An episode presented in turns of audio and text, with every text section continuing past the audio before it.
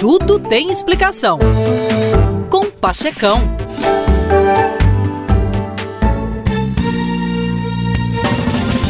Meus queridos, talvez alguém com um problema muito grande se senta ao nosso lado no ônibus ou no metrô. Talvez o cara do Uber ou o motorista do carro ao lado esteja vivendo um dos piores dias da sua vida. Talvez a recepcionista esteja triste.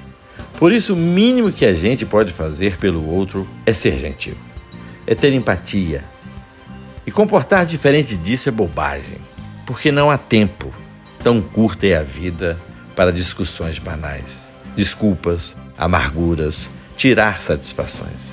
Só há tempo para amar, e mesmo para isso é só um instante. Você não pode esperar até que a vida não seja mais difícil antes de decidir ser feliz. Por fim, e acima de tudo, a vida é má porque a vida é guerra. Em toda parte da natureza vemos luta, competição, conflito e uma suicida alternância de vitórias e derrotas. Toda espécie luta pela matéria, pelo espaço e pelo tempo das outras. Somos feitos de carne, mas temos que viver como se fôssemos de ferro.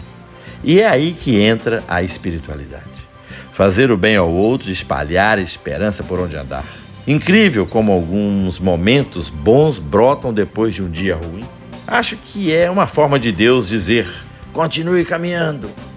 Para mim, a mais bela experiência que podemos ter é o mistério o conhecimento da existência de algo que não podemos penetrar, nossa percepção da mais profunda razão e da mais radiante beleza, que apenas em sua forma mais primitiva está acessível a nossas mentes.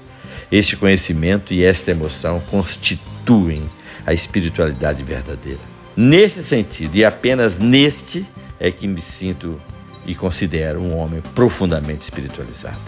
Feliz 2023. Falou legal? É isso aí, meus queridos. Boas festas. Bye bye.